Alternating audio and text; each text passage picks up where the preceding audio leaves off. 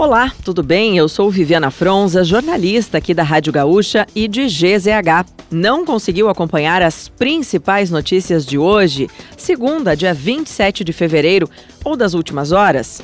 Bom, eu vou trazer aqui para ti, antes que o dia acabe, o nosso resumo diário de notícias do fim da tarde.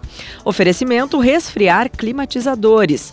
Geladeira portátil Resfriar, sua companheira em qualquer lugar. Começou hoje mais uma etapa da campanha de vacinação contra a Covid-19 no Brasil.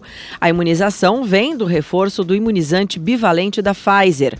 Podem se vacinar idosos acima de 90 anos que já tenham completado o esquema primário de uma ou duas doses e também aqueles que já receberam os reforços das vacinas monovalentes. Nesta terça-feira, Porto Alegre amplia a faixa etária para pessoas a partir de 85 anos e na quarta, a partir de 80 anos. A Receita Federal informou que a restituição do Imposto de Renda da Pessoa Física 2023 terá o início do pagamento em 31 de maio. Serão cinco lotes de restituição, sendo o último pago em 29 de setembro. Quem optar pela declaração pré-preenchida ou receber a restituição via Pix vai ter o dinheiro de volta antes de outros contribuintes que não se enquadram em prioridades. O governador Eduardo Leite reuniu no Palácio Piratini os deputados estaduais que compõem a base aliada do governo para uma reunião de articulação política. O tema principal do encontro é o reajuste dos salários dos professores estaduais. Leite anunciou as linhas gerais da sua proposta em 14 de fevereiro, mas ainda não enviou o projeto à Assembleia Legislativa. A proposta do governo é de reajustar em 9,45% os salários dos professores.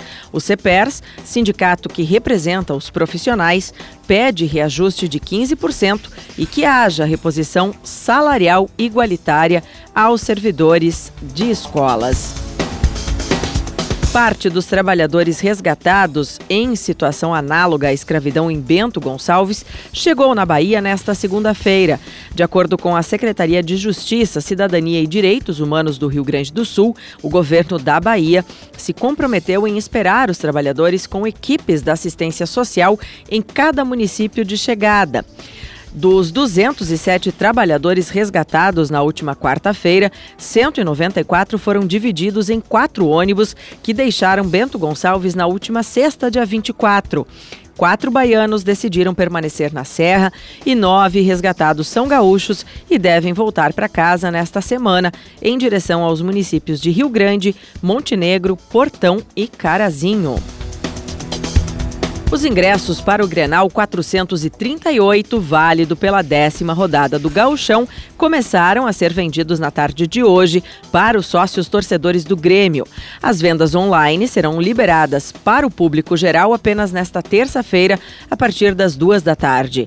O primeiro clássico do ano será disputado a partir das oito da noite deste domingo na Arena. A venda nas bilheterias da Arena, de forma presencial, só ocorrerá no domingo, no dia do jogo e caso os ingressos ainda não tenham se esgotado. E para fechar o nosso resumo de notícias antes que o dia acabe, tem a previsão do tempo para amanhã. O tempo firme vai predominar na maior parte do Rio Grande do Sul nesta terça-feira. Cidades no sul e em parte do norte devem registrar pancadas isoladas de chuva com baixos volumes. Na capital e na região metropolitana, o sol deve aparecer entre nuvens e não há previsão de chuva.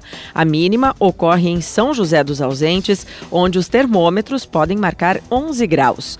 A máxima de 35 graus está prevista para Pinhal Grande e Uruguaiana. Em Porto Alegre, a variação fica entre 19 e 32 graus. Se quiser saber mais sobre algum desses assuntos e muitos outros, Além dos nossos colunistas, áudios e vídeos, é só acessar gzh.com.br ou o aplicativo de GZH. Amanhã a gente volta aqui antes que o dia acabe.